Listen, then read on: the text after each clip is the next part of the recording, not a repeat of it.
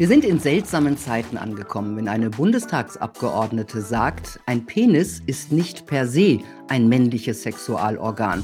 Oder wenn wir künftig einmal im Jahr unser Geschlecht und unseren Vornamen wechseln können. Einfach so. Unterschrift reicht. Oder wenn Harry Potter-Autorin Joanne K. Rowlings Morddrohungen erhält, weil sie sagt, es gibt nur zwei biologische Geschlechter. Wenn Männer plötzlich schwanger sein können, wenn es keine Mütter und Väter mehr gibt, sondern nur noch älter 1 und älter 2, wenn kleine Kinder aufgefordert werden, sich genau zu überlegen, ob sie auch wirklich im richtigen Körper stecken und wenn jeder Weiße wegen seiner Hautfarbe grundsätzlich ein Rassist ist, während alle nicht weißen Menschen grundsätzlich Opfer sind, dann ist das die neue woke Ideologie die völlig kritiklos von Politik, Unternehmen und Medien übernommen wird. Als größten Feind hat diese Ideologie den alten weißen Mann ausgemacht. Und genau so heißt das Buch meines Gastes. Jetzt den Punkt Preradovic. Hallo, Professor Dr. Norbert Bolz. Seien Sie gegrüßt. Ich stelle Sie kurz vor. Sie sind Medien- und Kommunikationstheoretiker, Philosoph und Designwissenschaftler. Sie waren Professor für Kommunikationstheorie am Institut für Kunst- und Designwissenschaften der Universitätsgesamthochschule Essen von 2002 dann bis zu ihrem Ruhestand 2018 Professor an der Technischen Universität Berlin, Institut für Sprache und Kommunikation, Fachgebiet Medienwissenschaft, Medienberatung. Sie sind Autor bei Publikationen wie Welt, Weltwoche und NZZ und sie gelten als einer der geistig unabhängigsten und streitlustigsten Intellektuellen Deutschlands. Sie haben jede Menge Bücher geschrieben. Das neueste heißt Der alte weiße Mann Sündenbock der Nation, das die woke Gesellschaft mit ihrer Gender-, Trans- und Identitätspolitik aufs Korn nimmt. Der alte weiße Mann ist das Feindbild der woken Ideologie. Was macht den dazu? Äh, der Titel äh, greift ja einen sehr gängigen Ausdruck äh, auf und äh, ich, mein Ansatz ist im Grunde der zu sagen, äh, diese woke Kritik äh, am alten weißen Mann hat eigentlich eine wirklich sehr prägnante Figur herausgearbeitet, die man nur dechiffrieren muss, um zu verstehen, was heutzutage passiert. Äh, das heißt, äh, und so ist ja auch mein Buch aufgebaut, wenn Sie es aufschlagen, äh, es geht darum zu verstehen, wofür steht alt, wofür steht weiß und wofür steht männlich. Wenn man sich das klar macht, und ich versuche da ein bisschen zu helfen mit meinem Buch, äh, dann versteht man auch, worum dieser Kulturkampf sich eigentlich dreht, in dem wir seit einigen Jahren äh, stecken und der mit Wokeness oder Political Correctness oder Cancel Culture nur so ein paar Oberflächenphänomene hat. Es geht um sehr viel Tieferes, nämlich um eine Art Frontalkritik der modernen Welt. Und äh, wie gesagt, das ist der Sinn dieses Buches. Also es gibt, das wissen Sie ja äh, besser als ich, es gibt eine unendliche Fülle an Büchern mittlerweile über Political Correctness, Wokeness und so weiter. Äh, aber ich denke, was wir brauchen, und das wollte ich eben ein bisschen versuchen, ist äh, eine etwas tiefere Analyse dieser äh, Entwicklung. Nicht nur bei den Phänomenen bleiben, äh, viele Bücher reihen verdienstvoll die äh, einzelnen Absurditäten und Katastrophen auf äh, dieser letzten Jahre und Jahrzehnte. Aber äh, es fehlt noch an Verständnis, äh, worum es in diesem Kampf eigentlich geht. Und das ist eigentlich der Sinn. Äh, wenn man dechiffriert, was alt, weiß und männlich, männlich eigentlich bedeutet, äh, dann versteht man auch diesen kulturellen Bürgerkrieg. Dann müssen Sie uns kurz erklären, was es bedeutet. Ja, äh, am besten natürlich, Sie lesen das Buch, äh, äh ja. kaufen es und lesen es. Aber um es ganz kurz zu sagen, äh, um es ganz kurz zu sagen, äh, alt steht im Wesentlichen für äh, Tradition, für Erfahrung, äh, es steht für gesunden Menschenverstand und Urteilskraft. Äh, weiß steht für europäische Rationalität, es steht für Wissenschaft und Technik, auch diesen Anspruch der technisch-wissenschaftlichen Naturbeherrschung, der für die Moderne so äh, entscheidend maßgebend ist. Und männlich steht für Mut, Risikobereitschaft, äh, letztlich auch für die notwendige Aggressivität, die man braucht, um sich in einer feindlichen Umwelt doch selbst zu behaupten. Und ich denke, all diese Attribute, all diese Eigenschaften werden heute bekämpft. Darum geht es eigentlich. Und warum werden die bekämpft? Ja, da gibt es, denke ich, zwei äh, wesentliche Gründe. Das ist ein, wenn Sie so wollen, sozialpsychologischer und auf der anderen Seite auch ein äh, einer aus der inneren Logik der Moderne heraus nur verständlicher, der äh, was die innere Logik der Moderne betrifft, entscheidende Gesichtspunkt ist der, dass die europäische Kultur im Gegensatz zu allen anderen Kulturen ganz, ganz wesentlich selbstkritisch ist. Und äh, diese Selbstkritik der europäischen Kultur ist jetzt in den letzten Jahren und Jahrzehnten geradezu pervertiert worden äh, oder hat sich selbst pervertiert in Richtung Selbstgeißelung. Ja, also das, was wir im Moment beobachten, ist eine Art Selbstgeißelung der, des Westens oder der europäischen modernen Welt. Äh, das ist der eine äh, Punkt, der ja der eigentlich spannende und wichtige ist, nämlich dass äh, die Kritik der, des Westens, die Kritik der modernen Welt, die Kritik des alten weißen Mannes von der westlichen Welt selber instrumentiert wird, von ihr selber entwickelt wird, dieses geistige Potenzial der Selbstkritik.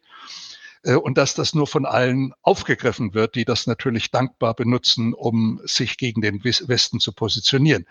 Und das zweite, die zweite Motivation äh, sehe ich in, auf einer sozialpsychologischen äh, Ebene, nämlich, dass sich zum einen eine Kultur der Überempfindlichkeit äh, entwickelt hat, äh, deren Gründe man auch sehr genau äh, benennen kann. Und dass zum anderen das, was wir heute als kulturellen Bürgerkrieg erleben, auch ein tiefgreifendes Ressentimentphänomen äh, ist.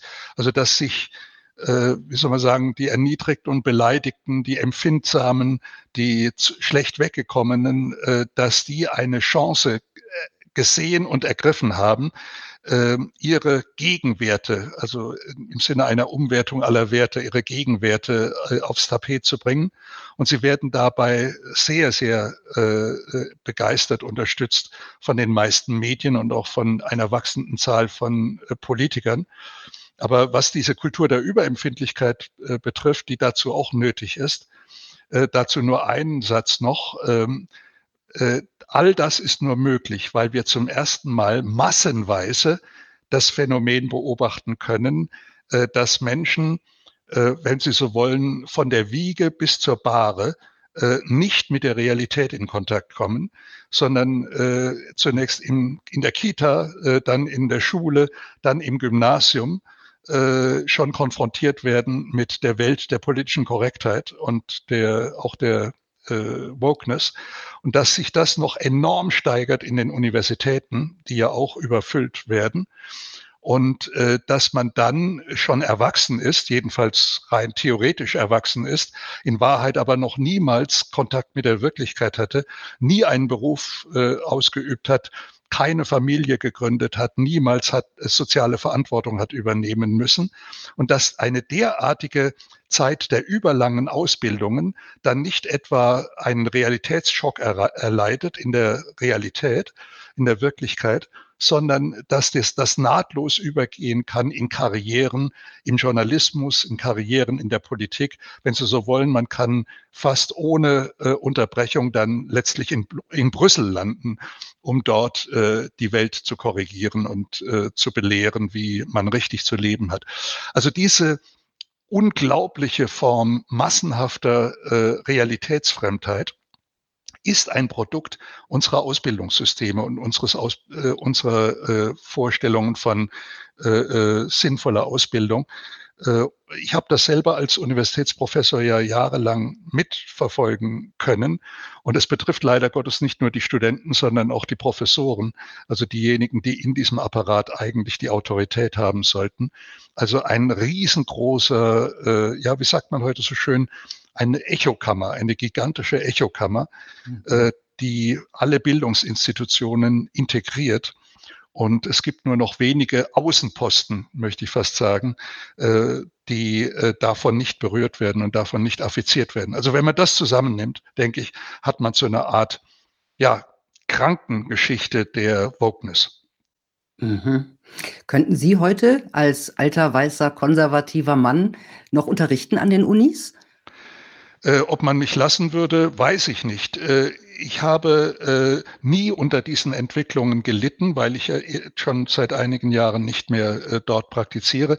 Aber auch als die ersten Ansätze erkennbar waren, habe ich eine Strategie entwickelt, die, glaube ich, ganz geschickt war.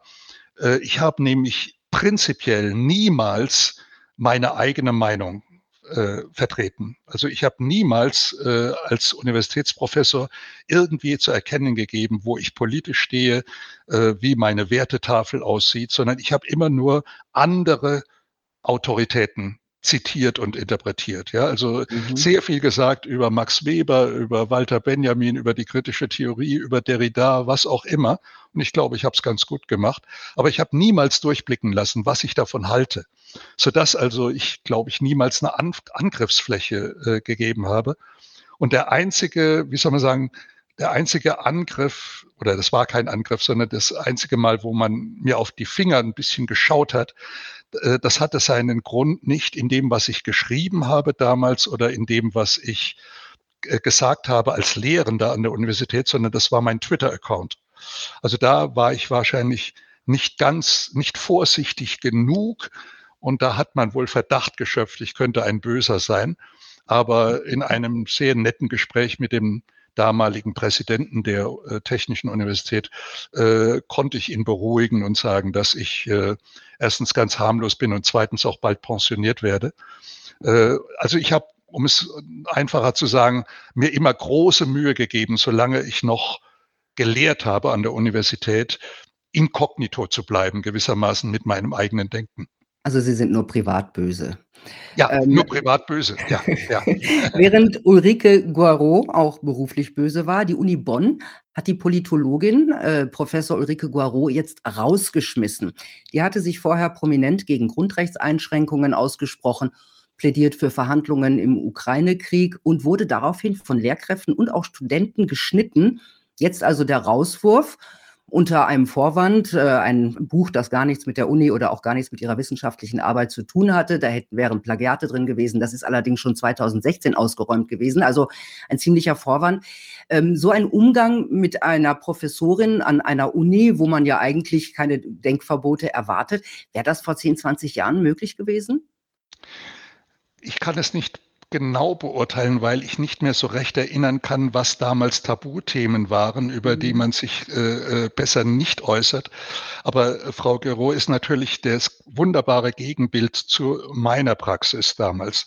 Also sie hat sich eben als aktive äh, Professorin zu politisch äh, heißen Themen ja zu politischen Tabus äh, geäußert und diese Tabus gebrochen und ist dafür abgestraft worden. Wirklich so im, im Prinzip nach dem Schema äh, de, de, des Sündenbock-Mechanismus, den ich in meinem Buch auch äh, beschreibe. Äh, ich habe Frau Gero natürlich nicht als Beispiel gebracht in meinem Buch, äh, auch weil ich sie viel zu wenig kenne und im Grunde nur die Skandalisierung dieser Figur mhm. mitbekommen habe. Aber äh, Ihre Frage zielt ja auf das Prinzipielle und äh, in der Tat denke ich, dass äh, diese Formen von äh, äh, aktiven Kampf gegen freie Meinungsäußerung, gegen auch Forschungsfreiheit, Wissenschaftsfreiheit, Meinungsfreiheit, ausgerechnet an der Universität, die ja eigentlich eine Zitadelle der Freiheit sein müsste, dass es so etwas früher wohl doch nicht gegeben hat. Ich glaube, selbst als es noch den radikalen Erlass gab äh, in den ja irgendwie auch unzähligen Zeiten damals. Mhm. Äh, selbst damals äh, war man toleranter und äh, äh geistig offener und hatte sich, äh, hat sich nicht vorgestellt, dass man äh, wirklich als Großinquisitor auftritt gegenüber äh, Professoren. Also sowas habe ich damals nicht äh, erlebt. Äh, man, äh, es gab ja auch äh, damals wirklich radikale, linksradikale Professoren en masse, die ich alle noch ganz gut kennengelernt habe in meiner eigenen Assistentenzeit an der Freien Universität Berlin. Äh, und diese wirklich auch oft ultraradikalen äh, linken Professoren haben äh, soweit ich das gesehen habe, niemals Probleme gehabt äh, an der Universität. Also in vielen Dingen äh, hinkt der Vergleich mit der 68er Zeit äh, auch darin. Also selbst der radikalen Erlass, der sich ja im Grunde nur gewendet hat gegen Leute, die hinein wollen ins System, die Lehrer werden wollen oder Professoren werden wollen, aber der sich nicht eigentlich gewendet hat gegen schon etablierte äh, äh, Gestalten. Also äh, das ist eine neue äh, Qualität, eine neue schlimme Qualität äh, und wie gesagt, dass das mhm. ausgerechnet an Universitäten stattfindet, äh, die ja nun der Inbegriff von Meinungsfreiheit sein sollten, ist ein gigantischer Skandal. Und das ist eine Riesenblamage für die Universität Bonn. Das kann man sagen, auch wenn man den Fall Gero nicht kennt.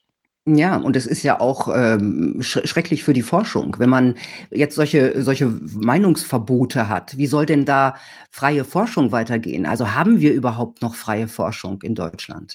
Nun, Sie haben natürlich freie Forschung als äh, Universitätsprofessor, was Sie privat, privat machen.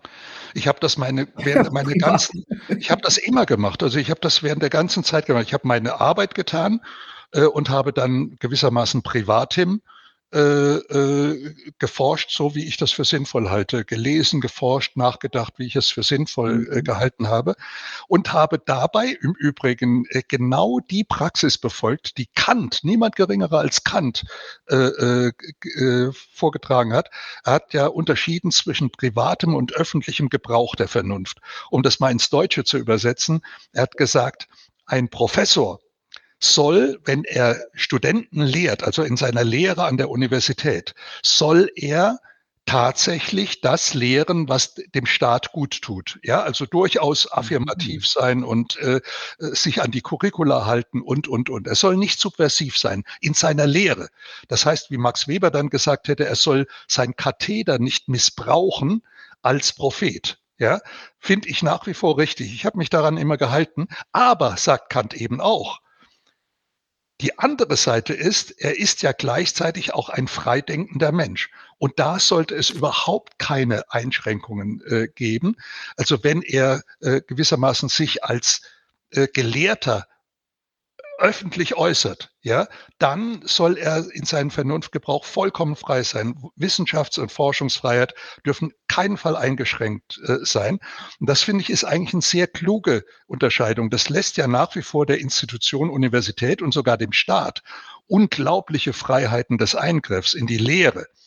Äh, das mag man bedauern, ich bedauere das, aber es ist nachvollziehbar und sinnvoll. Aber es heißt nicht, mhm. dass sie einem äh, Menschen verbieten zu denken und letztlich auch zu schreiben, was er für richtig hält. Aber äh, Drittmittel würden Sie so nicht kriegen, sagen wir richtig. mal. ja, das, Absolut, das ist vollkommen richtig. Also heute braucht man ja Drittmittel, um das kurz zu erklären. Man braucht, wenn man ein Forschungsprojekt hat, Mittel von, außer, von auswärts. Auch deswegen kriegen ja Professoren heute Professuren, wenn mhm. sie zum Teil ja auch Drittmittel mitbringen. Richtig. Aber wenn jetzt genau. jemand mit ja. Anti-Gender Studies kommt, der kriegt keine, oder? Da haben Sie vollkommen recht. Äh, ich persönlich habe daraus aber auch immer schon die Konsequenz gezogen, äh, es so zu halten wie der Soziologe Luhmann, nämlich als Ein-Mann-Unternehmen immer nur zu operieren. Ich habe nie mit anderen äh, kooperiert, haben, ich habe nie an Kongressen teilgenommen oder so irgendetwas und mich erst recht nicht einspannen lassen in irgendwelche äh, Projekte. Äh, das hat zwar eine gewisse Reibungsfläche gegeben gegenüber der Universität, weil die ja, wie Sie sagen, nur noch das Wort Drittmittel äh, benutzen. Es gibt gar keinen anderen Begriff mehr, der da, der da kurrent wäre. Äh, aber das ist in der Tat ein slippery slope, Drittmittel. Früher war das eigentlich ganz harmlos oder vergleichsweise harmlos. Da kamen die Drittmittel nämlich vor allen Dingen von der Wirtschaft. Und es ist eigentlich vollkommen in Ordnung, wenn ein großes Wirtschaftsunternehmen sagt, also wir stellen hier ein paar Millionen bereit, wenn äh, irgendwelche Naturwissenschaftler Forschung treiben in Richtung XY. Finde ich vollkommen okay, wenn diese Wissenschaftler dann denken, das ist ein spannendes Thema. Und wenn vor es ergebnisoffen ist. Also wenn, wenn es ergebnisoffen ist, dann ist das vollkommen in Ordnung. Aber da hat sich eben in letzter Zeit leider Gottes viel geändert. Und das liegt vor allem, das liegt nicht denke ich, nicht primär an der Wirtschaft. Da mag es das auch geben. Manipulation, Eingriffe, Erpressungen und ähnliches mehr. Glaube ich aber gar nicht, dass das so primär ist. Das Entscheidende ist, dass immer mehr Geld aus der Regierung fließt. Ja, also die, die Regierung selbst äh, stellt Gelder zur Verfügung, Forschungsprojekte zur Verfügung, so wie sie ja auch dann per Fiat plötzlich hunderte von Gender Studies Lehrstühlen äh, produziert. Und äh, das ist der Eingriff, der wirklich die äh, Forschungsfreiheit zerstört. Denn es ist ja vollkommen klar, dass die Politiker kein Interesse haben an Wahrheit. Das ist voll, völlig klar, sondern sie haben nur ein Interesse an Gefälligkeitsgutachten. Ja, also sie wollen Studien haben oder äh, Gutachten haben, die ihre äh, eigene Politik unterstützen. Das ist ja vollkommen, ist auch legitim, äh, können sie gerne machen. Es ist nur problematisch, wenn das praktisch den Horizont abgibt, innerhalb dem, dessen äh, Wissenschaftler heute überhaupt noch arbeiten mhm. äh, können. Und vor allen Dingen ist es äh, problematisch, wenn sich dieses Gebaren verknüpft mit äh, den Zensurmaßnahmen und der Cancel Culture, wie das leider Gottes zurzeit der Fall ist. Ja, es tobt ja ein Kampf äh, um Sprache, mhm. wenn man sieht, äh, gegendert werden soll, äh, um einzelne Wörter, also die man zum Beispiel nicht mehr aussprechen soll. Das ist, das ist diese Cancel Culture und auch biologische Gewissheiten. Ja? Also mhm. diese zwei biologischen Geschlechter, mit denen wir aufgewachsen sind, mhm. gelten ja heute nicht mehr viel. Ähm, aber demokratisch beschlossen, dass das so ist, hat das ja niemand. Woher kommt denn die Kraft dieser Bewegung? Äh, Sie haben vollkommen recht. Das ist eigentlich erstaunlich, äh, dass so viel Wahnsinn äh, sich in der Öffentlichkeit als neue Norm präsentieren kann, dass der Widerstand dagegen so gering ist und dass ja, die Gegenstimmen kaum zu hören sind, es sei denn eben in sozialen Medien. Nun, woher kommt die Kraft dieser Bewegung? Ich glaube, das liegt daran, dass wir in einer Welt leben, äh, in der Demokratie nicht mehr die Herrschaft der Mehrheit ist, sondern die Tyrannei der Minderheiten. Äh, und zwar gut organisierter, außerordentlich gut artikulierter Minderheiten äh, auch. Also die in der Lage sind, ihre Propaganda sehr elegant zu präsentieren und auch sehr nachdrücklich zu präsentieren und zu unterlegen mit sehr passenden Protestaktionen. es gibt eine große, eine große Kontinuität äh, zwischen linken und grünen Parteien auf der einen Seite, NGOs, Nichtregierungsorganisationen und so weiter, äh, dann diesen neuen äh, sogenannten Jugendbewegungen wie äh, Last Generation oder Fridays äh, for Future und dann eben der äh, ein, eines groß, einen großen Teil der Presse, also der Medien, der klassischen äh, Massenmedien, vor allen Dingen öffentlich-rechtlicher äh, Rundfunk. Und diese diese Front äh, endet da noch gar nicht, sondern sie geht über in die Politik selbst und zwar auch in die Politik der Parteien, die man früher für bürgerlich gehalten hätte. Mhm. In gewisser Weise treibt diese Gruppe äh, äh, den Rest der, äh, der bürgerlichen Gesellschaft vor sich her. Also so wie die Grünen im Grunde ja jedes Thema dominieren, das heute politisch diskutiert wird. Es gibt gar kein anderes Thema mehr als die grünen äh, Themen. Und die klassischen Volksparteien äh, ziehen sich immer weiter zurück, äh, ängstlich und versuchen auch ein bisschen grün oder noch ein bisschen mehr grün äh, zu sein.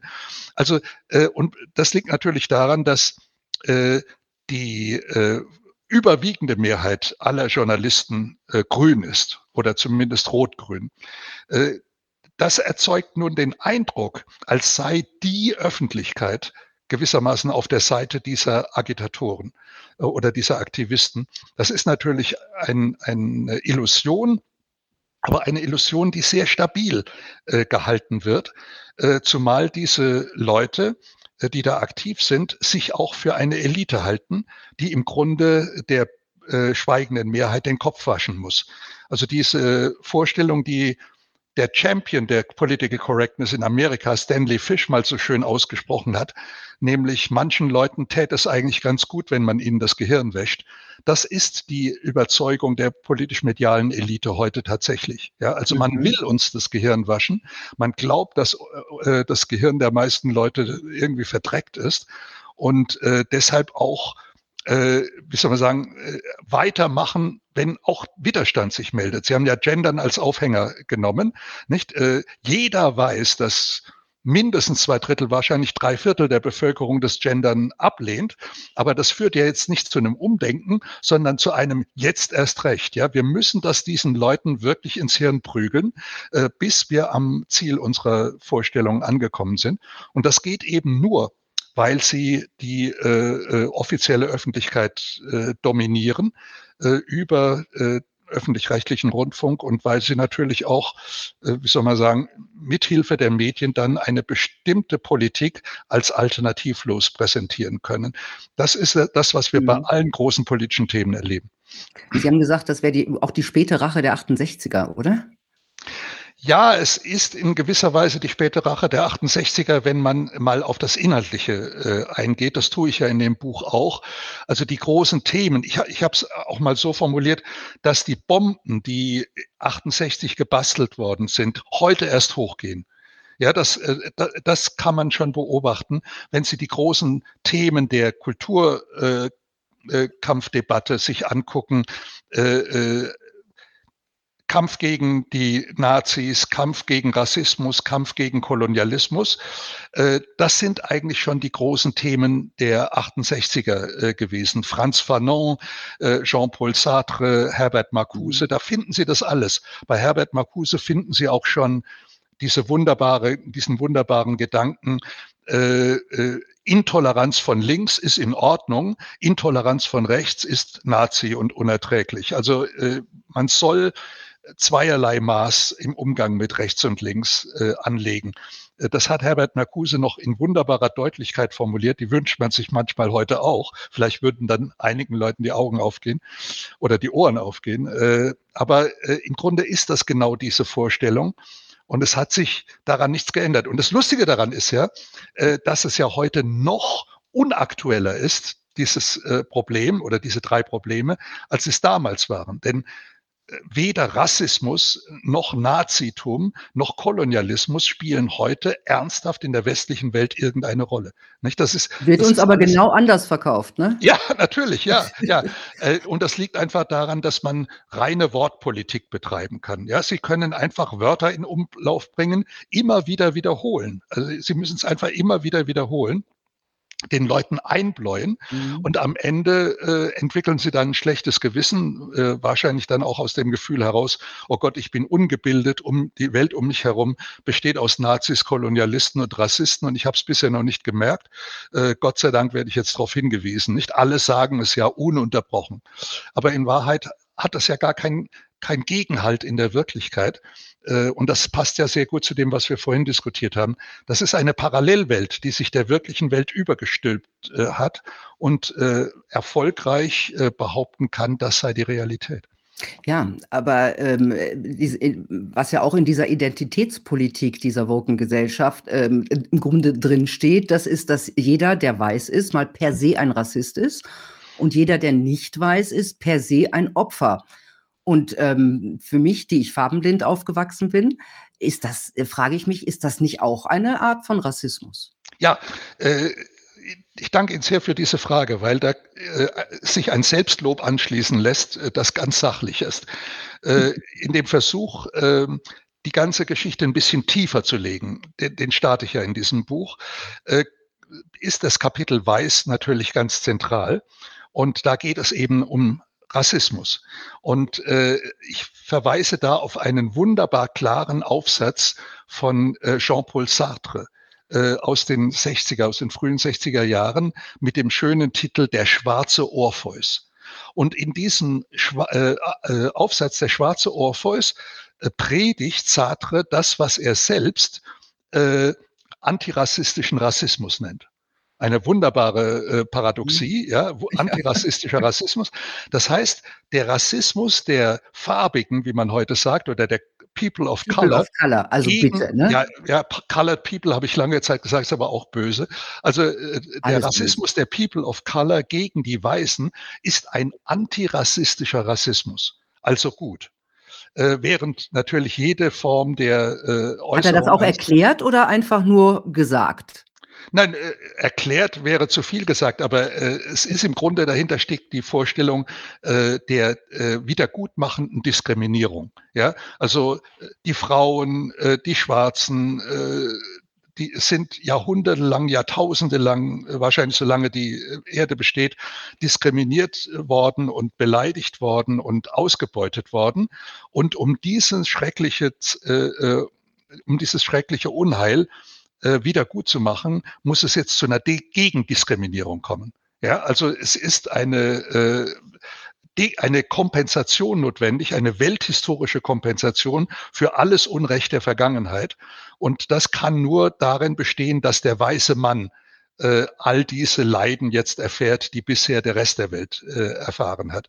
Äh, also wie soll man sagen, das ist der, die westliche Kultur im Büßergewand. Das ist die einzig erträgliche äh, Variante der zukünftigen Geschichte. Mhm. Also diese, diese Story wird erzählt und hinzu kommt dann auch noch das schöne logische Argument, äh, weiße Menschen kann man gar nicht rassistisch diskriminieren, man kann sie gar nicht beleidigen, weil sie immer äh, in einer hegemonialen Stellung sind. Nicht? Sie sind immer an der Spitze der mhm. Gesellschaft, an der Spitze der Welt, an der Spitze der Industrie, an der Spitze der Medien.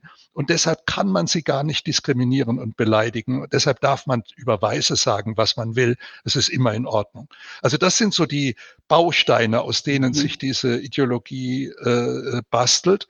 Und wie gesagt, der Klartext ist überwältigend bei Sartre in Schwarzen Orpheus, genauso wie der Klartext von Herbert Marcuse, auf den ich schon hingewiesen habe, in seinem wunderbaren äh, Essay äh, Repressive Toleranz. Ja, da wird das so ausgebreitet. Äh, äh, Toleranz von Weißen gegenüber Schwarzen ist repressiv. Äh, to, äh, äh Intoleranz, Entschuldigung, und Intoleranz der Schwarzen gegenüber der, den Weißen ist emanzipatorisch. Ja, also das ist ein, ja, man kann den Kopf schütteln und kann sagen, äh, das ja, ist. Aber können Sie das, können Sie das logisch nachvollziehen? Ich tue nein, das wahnsinnig schwer. Nein, nein, logisch kann man das nicht nachvollziehen, äh, sondern äh, das Wesentliche ist zu begreifen, dass da Formeln geprägt werden, die man sich im Grunde nur auswendig lernen muss, um sie dann immer wieder bei Bedarf zu repetieren. Äh, um da, die haben so eine Art narkotisierende Wirkung. Ja, also wenn Sie das zum ersten Mal hören, antirassistischer Rassismus, sind Sie erstmal ein bisschen ja, stunned, wie die äh, Engländer sagen. Also man ist verblüfft. Und mit dieser Verblüffung arbeitet man natürlich sehr, sehr äh, gerne, auch mit solchen Vorstellungen wie Weiße kann man gar nicht beleidigen, weil sie immer äh, die Herrschaft, also in Position der Herrschaft sind. Das sind Dinge, wo man zunächst mal verblüfft ist äh, dann hört man sie immer wieder und denkt am Ende vielleicht, da könnte was dran sein. Aber in Wahrheit ist es natürlich alles Nonsens und äh, widerspricht den fundamentalsten Überlegungen von Aufklärung. Ja? Mhm. Also wir waren, glaube ich, von der Aufklärung noch nie so weit entfernt in den letzten 250 Jahren wie heute. Sie haben ja gesagt, wir brauchen eine neue Aufklärung. Wie soll ja. das aussehen? Ja, äh, dazu zwei Dinge. Also die eine Form der Aufklärung äh, stelle ich mir so vor, wie ich das andeutungsweise in meinem eigenen Buch versucht habe. Also einfach mal die Basis freizulegen, auf der sich dieser ganze Wahnsinn erhebt. Und das kann man. Äh, das zweite ist, ein, ist eine etwas schwierigere und viel politischere Sache, nämlich die Frage, wer könnte diese Aufklärung denn leisten? Und da bin ich nun allerdings äh, ein bisschen äh, pessimistisch, was die Konservativen, also meinesgleichen äh, betrifft. Ich glaube, das, was meinesgleichen sagt, verpufft mehr oder minder und kann nur die eine Wirkung haben, Leute, die ähnlich empfinden, denken und fühlen wie ich, mit Argumenten zu versorgen. Also so sehe ich den mhm. Sinn meines Buches. Ich wende mich im Grunde nicht an die Woken oder an die mhm. politisch Korrekten. Ich weiß, dass sie es eh nicht aufschlagen würden oder auch nie verstehen würden, sondern ich wende mich im Grunde an normale Menschen, äh, konservative äh, Leute mit gesundem Menschenverstand und sage, lasst euch nicht einschüchtern. Hier, wenn ihr das Buch lest, bekommt ihr ein paar Argumente an die Hand, um euch besser zu wehren oder wenigstens ironische Distanz zu dem ganzen Wahnsinn zu äh, gewinnen. Die Frage, wer könnte diese Aufklärung äh, äh, leisten, führt mich da in eine andere politische Richtung. Um es kurz zu sagen, ich glaube, letztlich können nur die nicht verrückten Linken diese Aufklärung leisten. Die gibt es. Also es ist ja nicht so, dass jeder, der links ist, verrückt ist. Das ist eine ganz neue Entwicklung. Früher waren die Linken sehr intelligent. Sie konnten fantastische Texte lesen und schreiben. Sie waren Meister der Dialektik, nicht nur der Rhetorik, sondern auch Meister der Dialektik. Und einige der anspruchsvollsten Bücher des 20. Jahrhunderts sind von Linken äh, geschrieben worden. Vor 100 Jahren beispielsweise äh, ist gerade jetzt Jubiläum, 100-jähriges, eines der großartigsten Bücher, die es überhaupt gibt, meines Erachtens, Georg Lukacs Geschichte und Klassenbewusstsein. Ja, also 1923, fantastisch, wirklich das Grundlagenwerk eines intelligenten Neomarxismus liest kein Schwein mehr heute natürlich. Äh, und es gibt auch nichts Ähnliches auf der Linken. Aber es gibt natürlich auch nach wie vor intelligente, linke, vernünftige Leute. Und von denen erhoffe ich mir, dass sie sagen, das ist alles fauler Zauber. Das, was da vogue und politisch korrekt ist, das hat mit links überhaupt nichts zu tun. Das ist einfach aber, nur verrückt. Aber wenn man sich die Politiker anschaut, äh, die linken Politiker, SPD, Linkspartei, auch äh, bei den Grünen, äh, da, da, da traut sich kein einziger zum Beispiel zu widersprechen, wenn die Bundestagsabgeordnete Tessa Ganserer, die erste mhm. Transfrau, im Bundestag sagt, ein Penis ist nicht per se ein männliches Sexualorgan. Ja. Ähm, da ist wieder meine Logik ein bisschen ausgehebelt. Aber da ja. widerspricht doch keiner.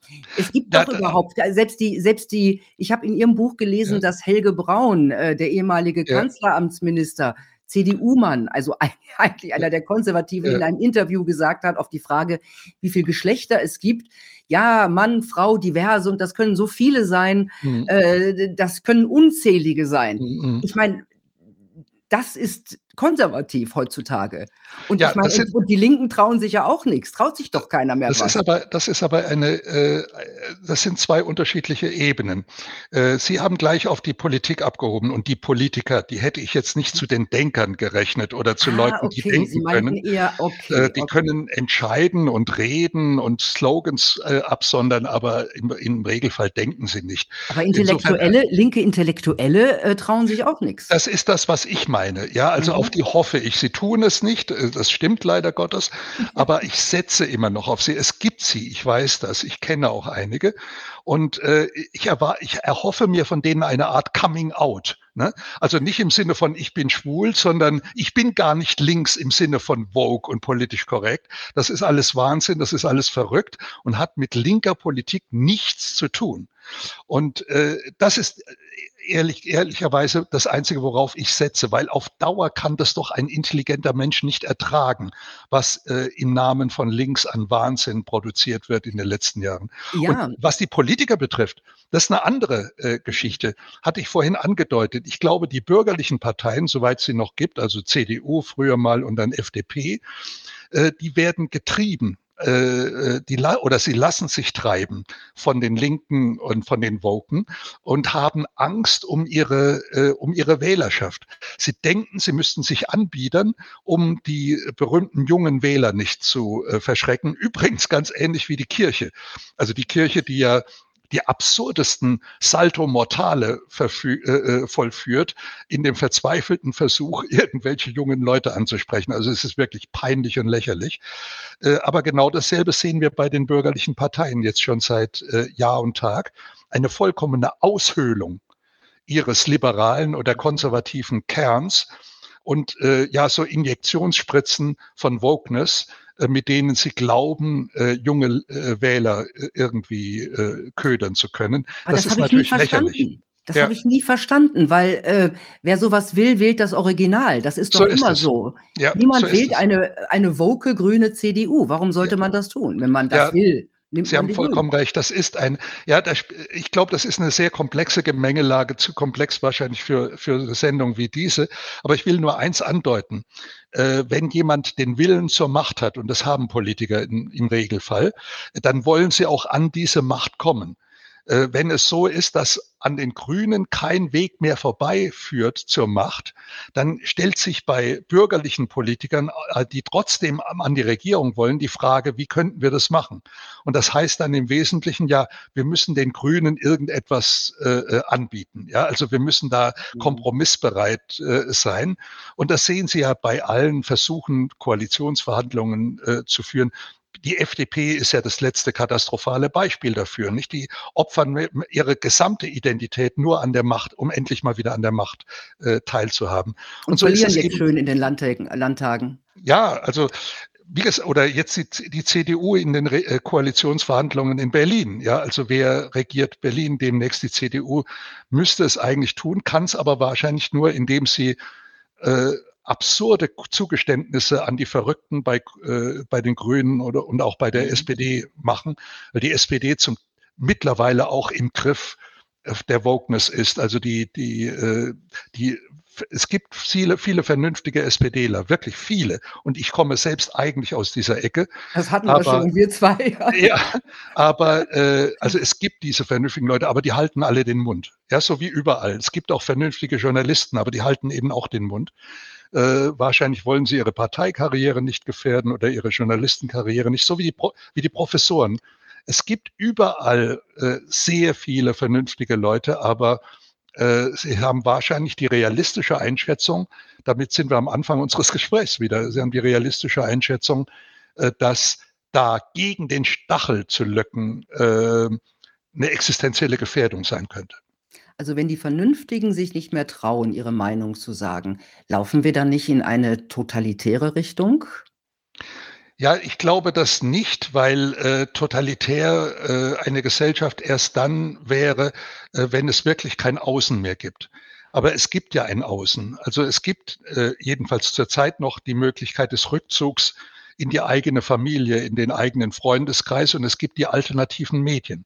Also es ist ja äh, na, jetzt möglich, was früher Nazizeit oder Stalinzeit eben nicht möglich wäre und was in den totalitären Systemen wie China beispielsweise auch heute nicht möglich ist.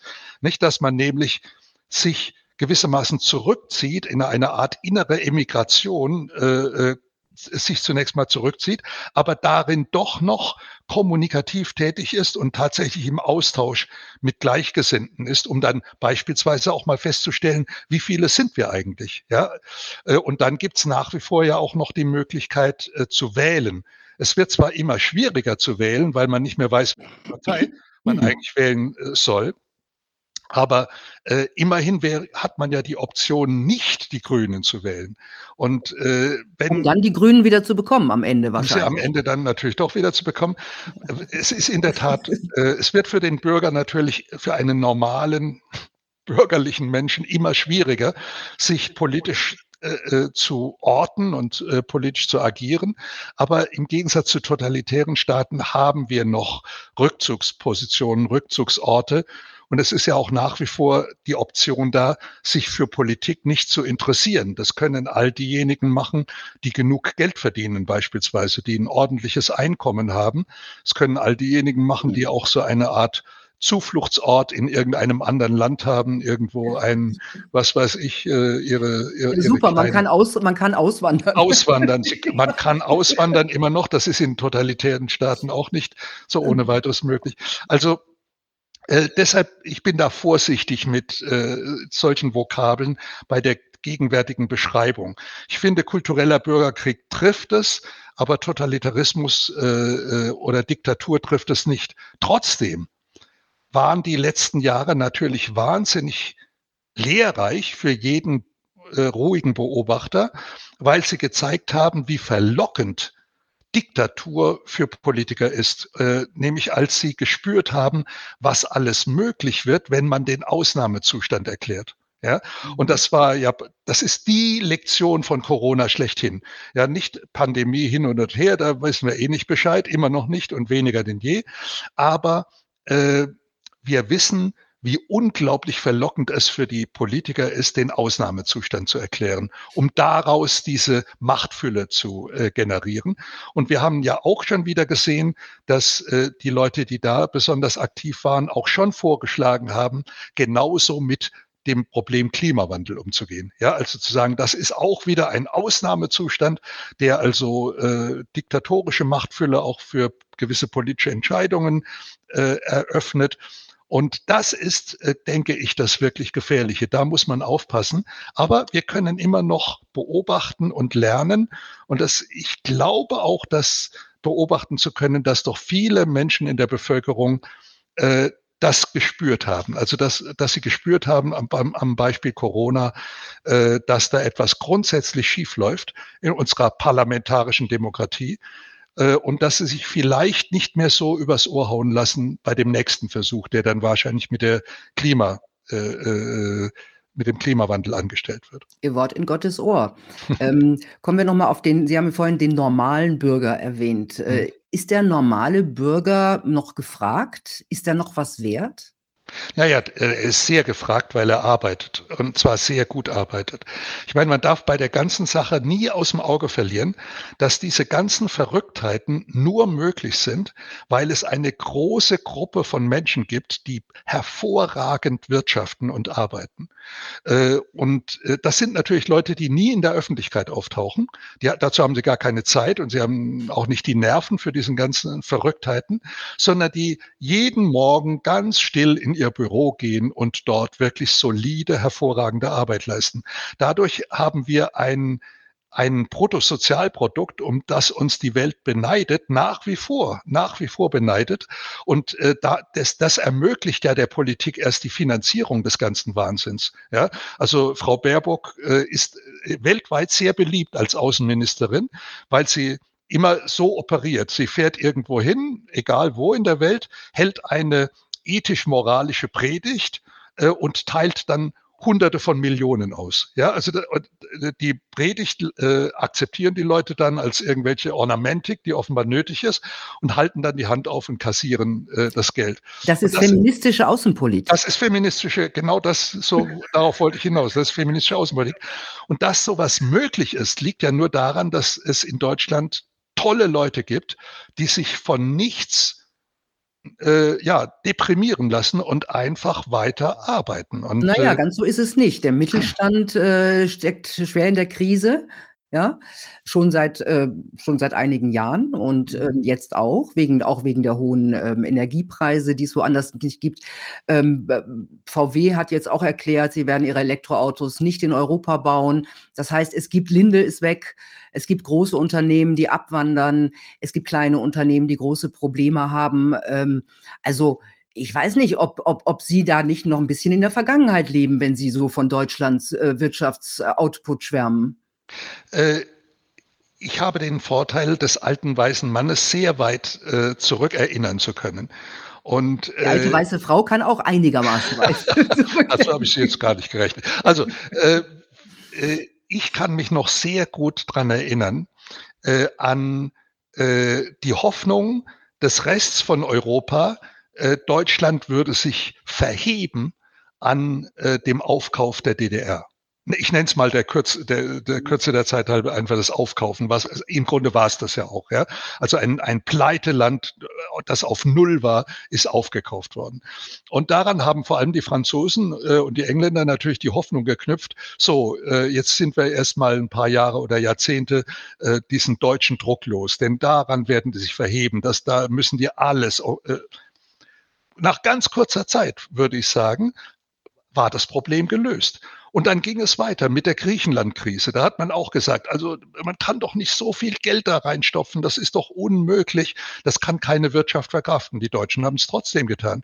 Dann Schuldenunion. Bei jedem weiteren Schritt äh, hat man gesagt, das geht doch so nicht weiter. Äh, bald sind wir pleite, jetzt sind wir auf dem Weg der Italiener oder was auch immer. Äh, ich will daraus kein Prinzip machen, sondern ich will nur sagen, wie sehr ich immer wieder gestaunt habe, wozu die deutsche Wirtschaft fähig ist. Also unter unvorstellbaren äußeren Rahmenbedingungen.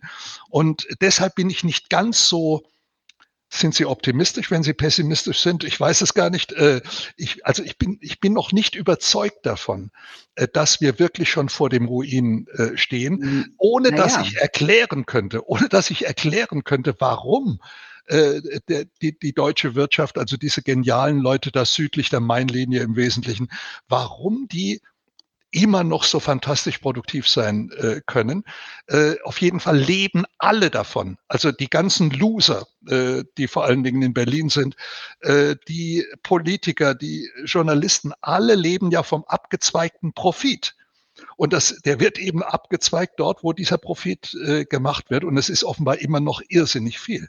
Ja, aber alle Beispiele, die Sie genannt haben, äh, wurden begleitet von einer doch pragmatischen und realitätsnahen Politik. Das stimmt leider. Sehen Sie da nicht heute einen gewissen Unterschied? das ist allerdings wahr. ja, ja Sie machen ja mich allmählich doch pessimistisch. Ja, ja, es ist ja, die Politik. Es ist ein Wirtschaftsminister Habeck, äh, äh, der jetzt äh, Heizungen ver verbieten will, und zwar recht bald. Und alle fragen sich, wer soll das um Gottes Willen Willen bezahlen. Ja, das ist allerdings wahr. Also ja, äh, auch Merkel war ja, äh, bis sie dann äh, so praktisch so einen moralistischen Kollaps hatte, eigentlich am, am Anfang ihrer Amtszeit eine sehr vernünftige äh, Bundeskanzlerin. Und äh, ja, sie, sie haben vollkommen recht. In früheren Jahrzehnten hatte man eine halbwegs äh, vernünftige politische Führung. Das stimmt. Äh, das ist sicher singulär, dass so viel komplett durchgeknallte Leute so viel zu sagen haben in einem Land. Das ist absolut richtig. Ja, also ja, ja, ja, das ist, das ist schon, äh, das ist schon wahr. Ähm, das ist etwas Neues. Aber auch da, Sie wissen vielleicht, dass ich ein bisschen liebäugle theoretisch mit der Systemtheorie. Äh, die Systemtheorie äh, ist insofern strukturoptimistisch, als sie davon ausgeht, dass äh, stabile Systeme auch vollkommene Fehlbesetzungen verkraften können. Und äh, das, wenn man so will, die Leute im Hintergrund, also in, die die Aktenkoffer tragen, äh, wahrscheinlich doch sehr viel mehr Kompetenz noch stabilisieren können, als man das glauben könnte, wenn man nur die Reden von Habeck oder von Baerbock oder äh, von Ricarda Lang oder also da da könnte man verzweifeln, aber die haben ja Leute im Hintergrund, ja, äh, von denen ich erwarte, dass sie eine gewisse wirtschaftliche, finanzpolitische Erfahrung haben und äh, es vielleicht dann doch verhindern, dass Allerschlimmste passiert. Trotzdem muss ich Ihnen recht geben. Das ist eine singuläre Situation, äh, wie die politische Elite im Moment aussieht. Und äh, man kann sich eigentlich kaum vorstellen, dass das auf Dauer äh, gut geht. Äh, aber wie gesagt, die bisherige Erfahrung lässt einen da ein bisschen optimistischer sein. Ja, ja, ja Sie sagen, äh, es sind vernünftige Leute hinter den Reden der Politiker. Aber wenn es nicht nur Reden sind, sondern auch Taten, dann mhm. ist das was anderes. Ein ganz großes Tabuthema dieser Zeit ist ja auch die äh, illegale Migration, also Migration mhm. generell und aber vor allem die illegale Migration. Die Regierung sieht da kein größeres Problem. Ähm, die Kommunen ächzen und inzwischen werden Menschen aus ihren mhm. Wohnungen wie in Lörrach oder aus Altenheimen delogiert um mhm. dort Flüchtlinge einzuquartieren. Mhm. Ähm, das, also äh, ich, ich kann gar nicht verstehen, wie man auf so eine Idee kommt, dass Leute, die da ewig leben oder Alte, die, die dort ihren äh, Lebensabend verbringen, einfach ja, rausgeschmissen werden, mhm. um, mhm. um, um Flüchtlinge dort reinzusetzen. Nichts, das haben, da können die Flüchtlinge nichts dafür. Das ist mhm. äh, für mich ein ganz großer Fehler der deutschen äh, Politik. Wie sehen Sie denn diese ganze Problematik? Ja, Sie haben natürlich recht, dass äh, die Migration, die Massenmigration der Elefant im Raum ist. Da gibt es gar keinen Zweifel. Äh, also das Tabuthema schlechthin. Und äh, ich glaube, äh, das ist auch eins der größten Probleme, die wir haben werden, dass äh, immer mehr zentrale Themen unserer Zeit zu Tabuthemen äh, erhoben werden, mhm. über die man gar nicht mehr am besten spricht oder über die man am besten gar kein Wort mehr verliert, sondern die man einfach ignoriert, so wie man den Elefanten im Raum ja eben ignoriert. Ähm, ja, äh, erstaunlich ist es deshalb nicht, weil, und auch das ist ein großes Thema in meinem Buch, wir in Deutschland natürlich äh, die Waffe der Moralisierung deshalb so schmieden können, äh, so mächtig schmieden können, weil nichts leichter abrufbar ist als unser schlechtes Gewissen. Ja, äh, man hat uns ja schon in der Schule beigebracht, dass die Identität von Nachkriegsdeutschland Auschwitz ist. Ja, also wir sind die, das einzige Land der Welt wahrscheinlich, das eine negative Identität äh, hat, nämlich äh, nie wieder Auschwitz. Das ist unsere Identitätsformel. Und äh, Sie können natürlich äh, mit diesem Hintergrund im Grunde jede Migrationspolitik äh, legitimieren. Ja, also Sie müssen nur äh, auf das Schicksal der, äh, der Juden in Deutschland hinweisen, die an Grenzen abgewiesen äh, wurden, auch an der Schweizer Grenze abgewiesen wurden oder wie Walter Benjamin, der es nicht bis nach Spanien geschafft hat oder was auch immer. Also es gibt, Sie können unendliche Geschichten erzählen aus der Vergangenheit, aus der Nazi-Vergangenheit. Äh, und äh, Sie können umgekehrt dann sagen, wir waren damals die Weltmeister des Bösen. Äh, und das können wir nur wieder gut machen, indem wir jetzt die Weltmeister des Guten sind. Ja, wir gehen voran. Das ist ja der Größenwahn der Deutschen jetzt seit vielen, vielen Jahren. Wir gehen bei allen Themen voran. Äh, bei Energiewende, Atomkraft, nein, danke, bei äh, Massenmigration. Ihr könnt alle kommen, weil am Ende die ganze Welt alle aufnehmen wird. Ja, also es läuft ja bei der Migration immer so. Man sagt erst, äh, wir sind offen, ihr dürft alle kommen. Äh, wir sorgen jetzt natürlich sofort dafür, dass, all, dass die Migranten, die kommen, auf Europa gleichmäßig verteilt werden.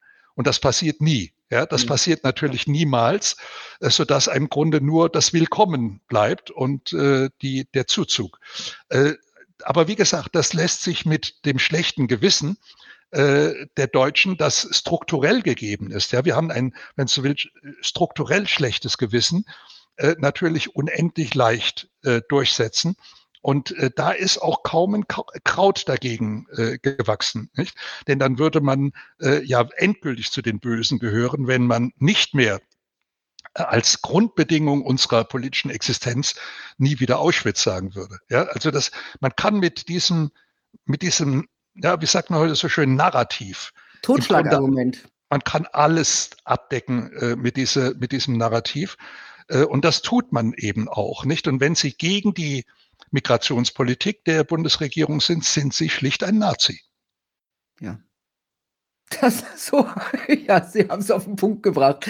Es ist absurd. Ich bin gespannt, wie es weitergeht. Vielen Dank, Professor Bolz, für diese klaren Worte und das hochinteressante Buch. Ich habe es gern gelesen. Und ähm, ich freue mich auf unser nächstes Gespräch. Dankeschön. Sehr gerne. Alles Gute. Tschüss. Okay. Tja, Leute, ich finde ja, dass, äh, dass der gesunde Menschenverstand die Grundlage für eine gesunde Gesellschaft ist. Und das Unlogische wird nicht logischer, nur weil es eine laute Minderheit so will. Lasst uns einfach bitte klug, empathisch, tolerant und selbstbewusst sein, ohne ideologischen Überbau. Ist natürlich anstrengender, weil dann muss man ja selber denken. Macht am Ende aber auch mehr Spaß und geistig unabhängig. Ich wünsche euch eine gute Zeit. Bis bald.